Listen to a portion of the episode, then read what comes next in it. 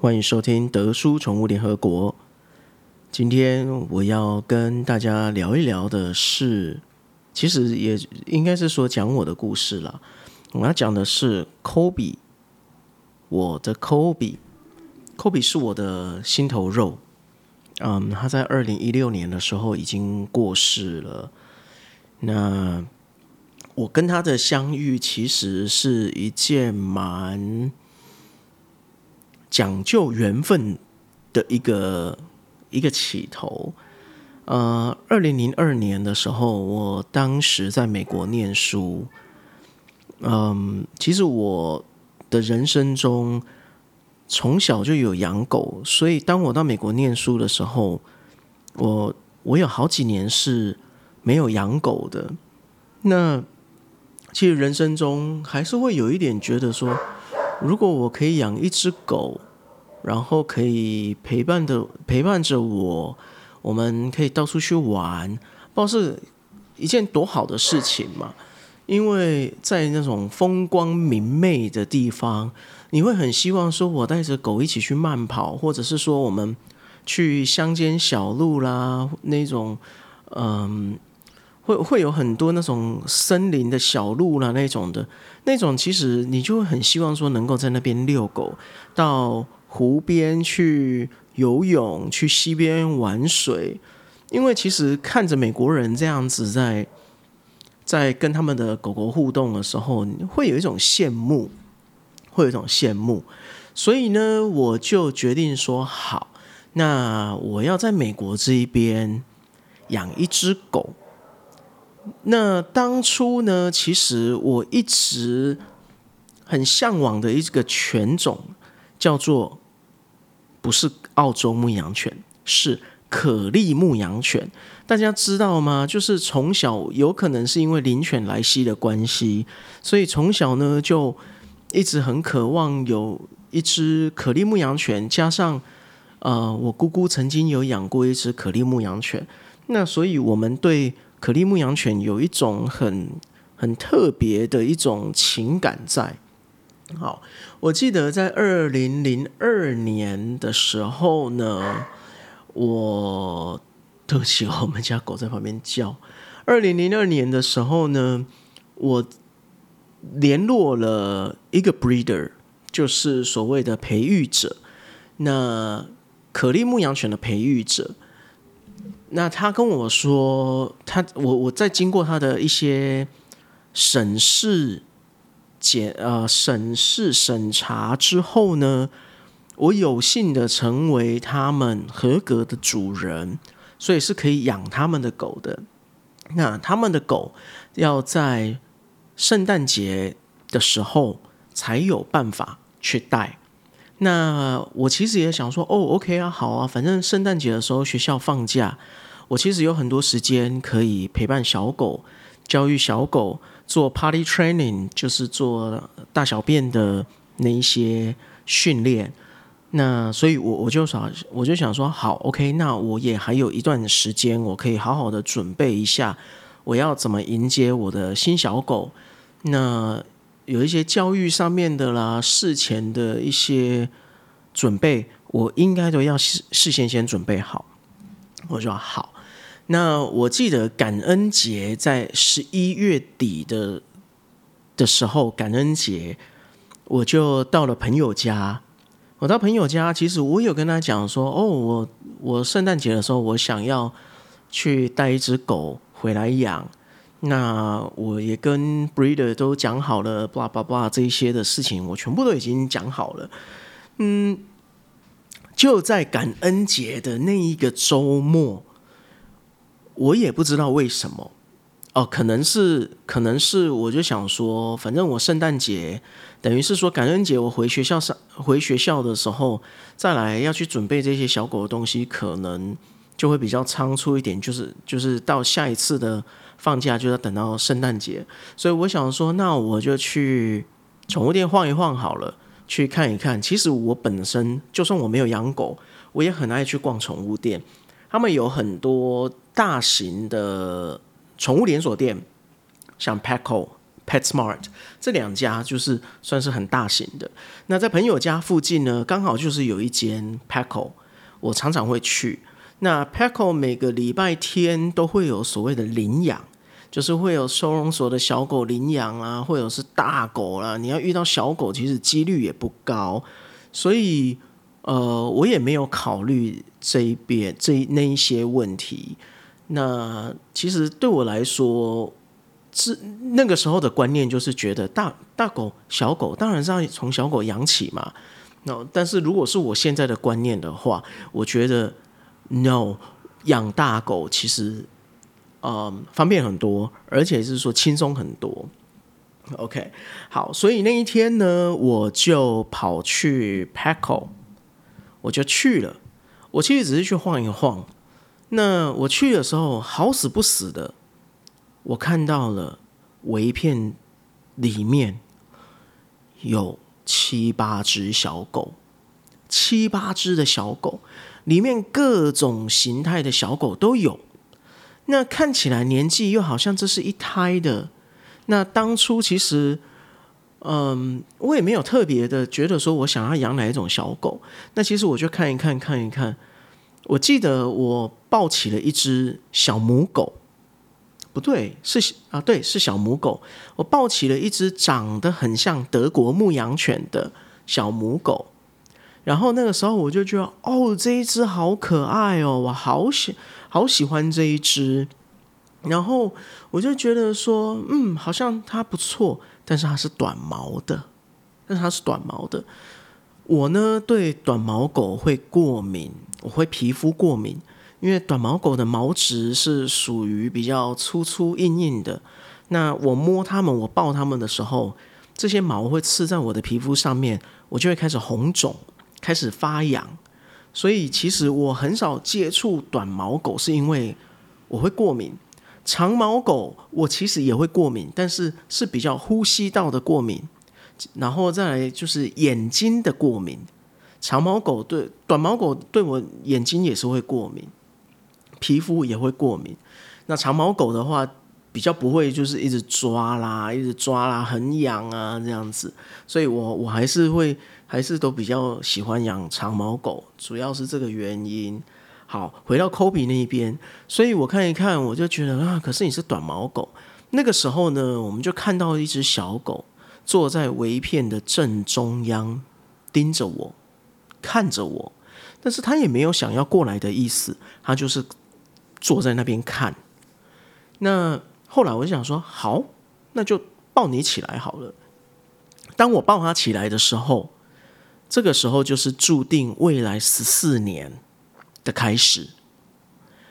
我抱起 Kobe 之后，我觉得这个是长毛的，我喜欢，而且它跟我预定的那一只可利牧羊犬，也就是苏格兰牧羊犬，可利牧羊犬一样是黑三色的。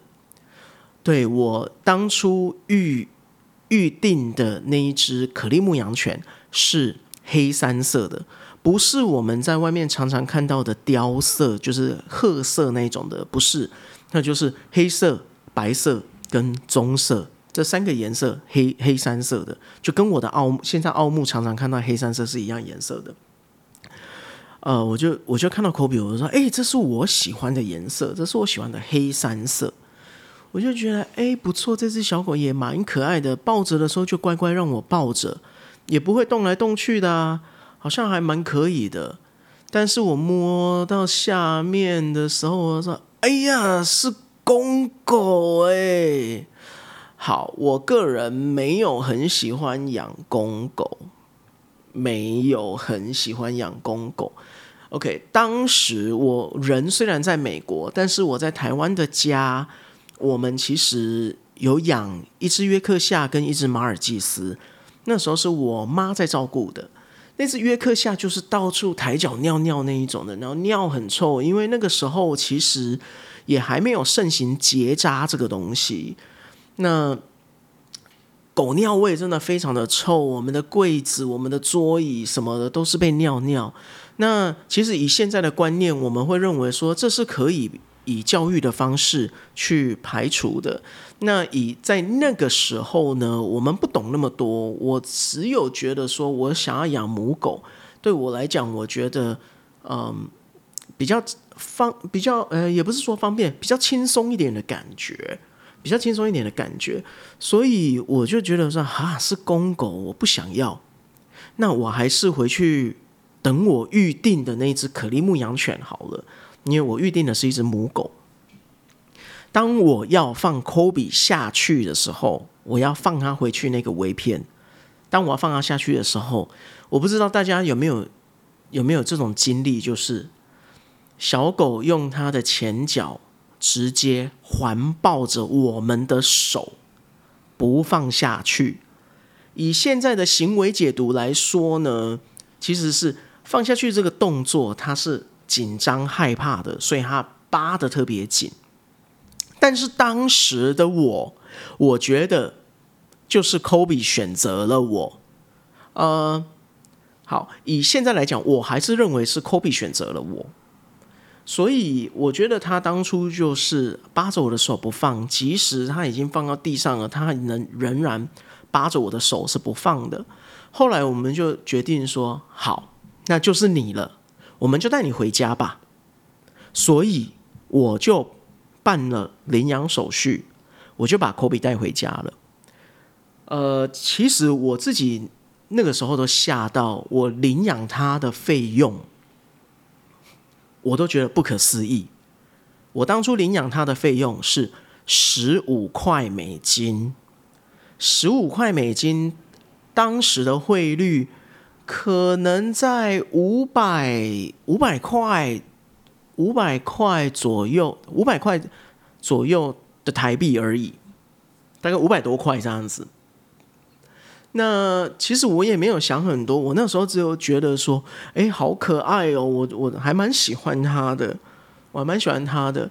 那其实我有养狗经验，所以对我来说养它，其实虽然是说我有一点决定的很仓促，没有足够的时间做准备。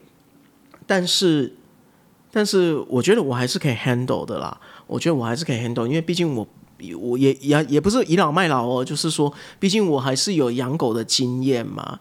好，所以我就带他回家了。那我就跟跟另外那个可利牧羊犬的 breeder 说，呃，这件这件事情，所以我就嗯要取消跟他的。预约这样子，那他们的人非常好，他们也是说恭喜你啊，这样这样这样，所以 OK，所以这些一这一切都觉得很 OK。好，我要从朋友家，我当天我就要从朋友家回到学校，这段路程开车还要两个半小时。那当我很当我很仓促的，因为我不敢把小狗放在。副驾驶座，然后因为我不知道说这两个半小时他会怎么样，会不会在椅子上面上厕所，或者是说会不会硬要爬来我这边？那我一个人开车要在处理它是一件很危险的事情，包含现在也是哦，这是一件很危险的事情，所以我就买了一个笼子，把它放在笼子里面，然后就开着车带回学校。一个呃两个半小时的路程，他狂吼、狂叫、狂哭，没有停过。当时我觉得我的耳朵快要爆炸了。那我也没有遇过小幼犬带回家狂哭的时期，真的没有。因为我们养约克夏的时候，是我小学五年级。那其实我那个时候根本没有什么印象。没有什么印象说他晚上的时候有狂叫。那我们养那只马尔济斯是在我国中的时候，而且他来的时候已经是成犬了，所以他也没有这样子的情况发生。所以 Kobe 就是一路一直这样子叫叫叫叫。呃，什么时候叫到停止呢？就是我快要到学校的前十分钟，他睡着了。他睡着了，very good，very good。这下子我不知道我要停车叫醒他吗？还是我要怎么样？因为我耳朵总算可以清静一下了。这是一件很恐怖的事情。当你在一个狭小的空间里面听着幼犬狂吼狂叫的时候，这是一件非常恐怖的事情。OK，好。后来呢，我跟 Kobe 我们就住在一个小小的啊套房，就是有自己的卫浴设备的一个小套房里面。那我们在那个套房里面呢，又住了大概两个礼拜的时间。那呃，两个礼拜，然后等到圣诞节的这个就所谓的寒假，所谓的我们的学校放寒假的时候呢，我就开始去找其他的房子，就决定说我要搬去可以养狗的地方。因为其实我住的那个小套房是不可以养狗的，我是偷偷的养，我偷偷的养了两个礼拜。OK。好，所以后来呢，我我从我就是又回去朋友家过完圣诞节，回到学校来的时候，我们已经搬到新家了。这个新家是可以养狗的。那我觉得一切都很完美，很好。但是呢，其实你知道，在没有做笼内训练的一只幼犬。是有多可怕的一件事情吗？多可怕！当初其实我有带着 Kobe 去 PetSmart，就是他们的大型连锁连锁宠物店，他们都会有开训练课程。就是，但是他们的训练课程，我觉我很喜欢这样子的一个训练课程哦。那呃，我觉得现在 Mickey 老师所开课的，就是类似这样子的一个训练课程。我是我可以顺便讲一下，就是 Mickey 老师是我在台湾目前为止我很喜欢的一位训练师，他叫做呃米拉宠物训练训练训练什么啊？米拉宠物，OK，可以自己去 Google 一下，呃。哦，呃，对我我记得我听 Mickey 老师他讲，他他当初也是类似从 PetSmart 或者是 Petco 这这种训练师开始的，他才成为现在这样子的一个训练师。当初呢，因为就是 Kobe 他很会乱咬东西啦，然后我虽然装了狗门，虽然有院子，那他还是会在我们的地毯上面上厕所啦、乱尿尿啊那些的。那所以我花了很久的时间开始。帮他做 party training，那我也买。当初我也当初的网络上面其实并没有很多，那个时候没有 YouTube，OK，那个时候没有 YouTube，所以没有没有这一些就是教你怎么训练。所以我能做的就是去书局买书，上网找看看有没有这种训练的 DVD。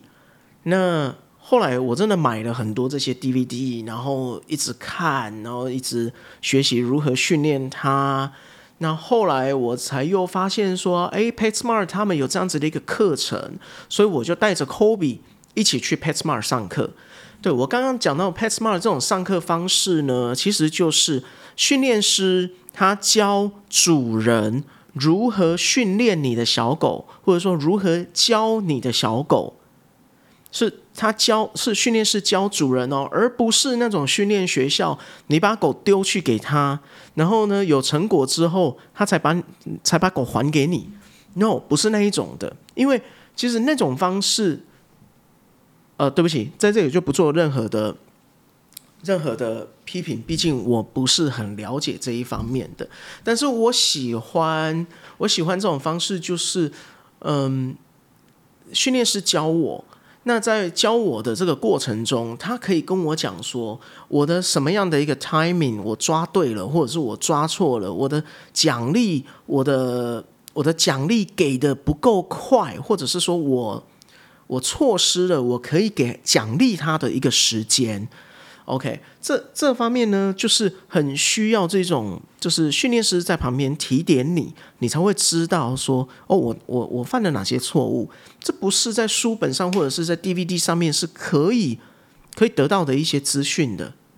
所以我带着 Kobe 就开始去去上课，然后因为去上课的话，你是带着狗一起去。一个班级是有蛮多人的，其实我已经忘记有多少人了，七五六个、六七个这样子吧。那他们会有一个时间呢，就是让这些小狗们玩在一起。其实这就是一种 socialization，社会化，让小狗们觉得说，哦，这就是所谓的像人与人之间的相处，狗与狗之间的相处。那这些训这个训练师呢，他也不会就是说啊，放着放纵他们，他们随便要怎么玩怎么玩都可以。有一些小狗就是它的 socialization 做的不好，所以它会变成。可能动不动就会生气啊，或者是有一些小狗呢，Kobe 就是这种的。Kobe 呢，就是会动不动就去，就好像那个小学男孩子、小学小学生男生，他们会去拉女生的头发，然后去打人家一下这一种的，然后让人家生气，他就觉得好爽、好爽、好爽，哈哈哈哈哈，他就很开心、很开心。Kobe 就是这一种的。那通常这一种学生呢，训练师就在他旁边说：“哎，你不可以这样子。”哎，OK，所以他在比方说他去欺负他之前，他就会稍微的先控制一下他，克制一下他。我永远记得，Kobe 是最常被说 “time out”，就是 “keep 边啊蛋吼”，你等你冷静了再来。而且那个时候只有 Kobe 是呃。澳洲牧羊犬混边境这种比较大型的，呃，在那个课里面，我们算大型犬。那因为那个课里面，其他的都是马尔济斯啦，然后巴哥啦、米格鲁啦之类的那些比较小型的狗。那对对他们来讲，Kobe 太大只了，而且 Kobe 是五个多月才去的，而他们都是大概三个月左右而已，所以体型的悬殊比较大。好那所以其实呢，我觉得在这个上课的过程中是还蛮有趣的，我我其实蛮喜欢的。所以后来我在养我的第二只狗 Cedar 的时候呢，我我也有带它去上这样子的一个课程哦。所以我觉得上课呢，不不仅仅是就是提升主人的一些呃训练的能力，其实我我其实我我后来我我其实蛮。蛮觉得庆幸的哦，就是觉得说，哎，好险我有去上这些课，因为我去上这些课的时候，我学到蛮多东西的。那日后我也有做过流浪狗的中途，那所以我在对于说这些我中途的小狗会有一些行为上的问题，我要如何去帮他们做纠正，或者是说我要如何去去教育他们，让他们变成更容易被接受的小狗。更更容易被领养的小狗，这是我后来养了 Kobe 之后，我有做一阵子的中途，就是流浪狗的中途。那我在做这些事情，我开始做送养。那其实我从中得到蛮大的一些成就感的啦。好，这这一部分呢，我觉得我也会另外之后再提出来讲。嗯，Kobe 呢，到最嗯，我要讲到 我要讲什么？我忘记了，你们有听到我的脚边有狗在打呼吗？可能听不到哦。好，OK，所以 Kobe，呃，对对对，我我要讲的就是说，一只幼犬没有做笼内训练，当初呢，这个 PetSmart 他们也没有跟我们讲笼内训练这件事情，而我呢，就觉得说，我不希望我养现在养狗的方式又是关在笼子里面养。这是当初我对笼内训练的认知，我觉得就是关在笼子里面饲养，所以我不喜欢。我想要让我的狗能够在家里自由自在，但是你知道我家被破坏成什么样子吗？我当初搬离开那个家的时候，我赔钱赔死了，赔死了，赔到定金，人家都不退我。好，为什么？因为呢，Kobe 把地毯把那个玄关的地毯从边边整片撕起来，所以人家一个玄关走道的地毯是可以掀开的，掀开看到下面的什么水泥地，厉害吧？好，门口门口一进来呢，因为美国的房子都是地毯居多。然后呢，你进一进家门的时候，都会有一个放地垫的地方。那个放地垫的地方，通常都是塑胶地板，它还没有到地毯。所以那个塑胶地板到最后是，他把塑胶地板整个咬烂、挖烂，然后也是看到水泥。我就真的不知道这个塑胶地板我要怎么去修复它。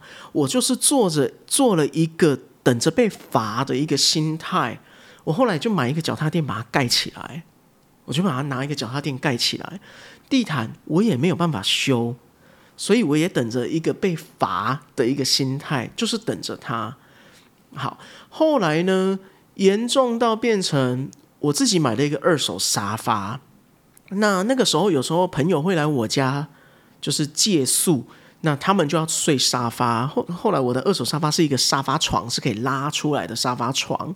那以呃，这个叫可以放手的，这个叫什么？倚靠吗？就是可以可以可以放手的这个地方，是一个很大的实木，很大的实木。通常那个东西是蛮重要的，因为你你坐着的时候是要放在上面的。对，那个实木整个被咬。烂，整个被咬烂，到最后呢，因为会割手，所以我还拿了纸箱 DIY 自己做一个扶手，一个靠手在那边，然后沙发都被挖烂、被咬烂，我只能放抱枕。上面呢，再铺一层毯子、毛巾，让沙发看起来像沙发。但是这这个 这个沙发最后还是跟着我们又搬了好几个家，因为我实在是觉得我在买新的沙发也是浪费啊，也是会被会被弄坏啊，干嘛的啊？所以根本没关系啊，我就继续弄啊，我就继续用啊，就是就是这样子。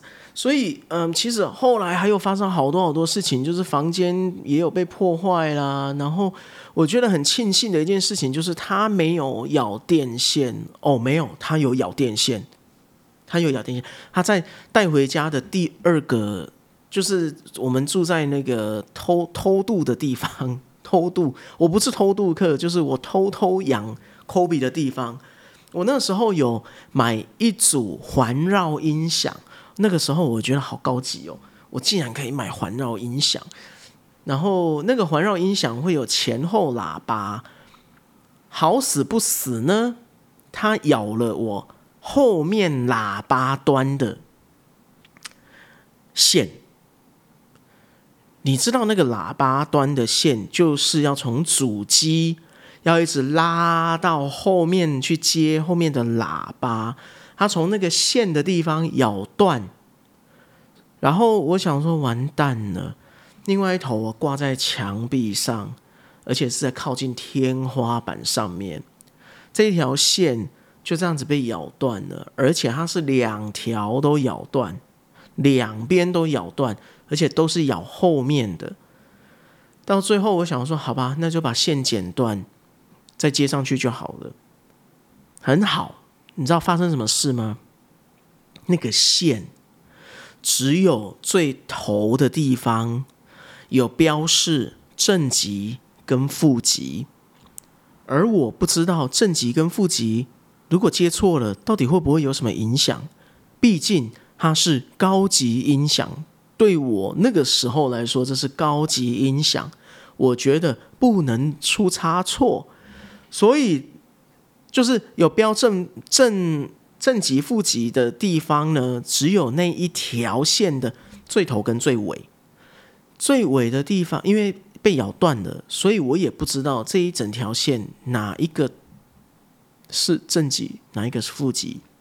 后来我做了一件很荒唐的事情，这件很荒唐的事情就是我呢拿起一笔，从最头的地方。标示正极，我就一路就这样子画画画画画画到被咬断的那个地方，就这样子我才知道这是正极还是负极。我觉得这件事情真的是很痛苦，因为两条线都是这样子。当你在画这一些电线的时候，那个电线我记得是三米长，三米长，就这样子一直在那画画画画画，画到最后，OK，这是它咬电线，我觉得非常恐怖的地方。好，呃，我现在已经来到半个小时了，我要把 Kobe 的故事分成上集跟下集，那。上集的故事呢，我就先讲到这边。接下来会有下集的故事，再欢迎收听喽。谢谢你，拜拜。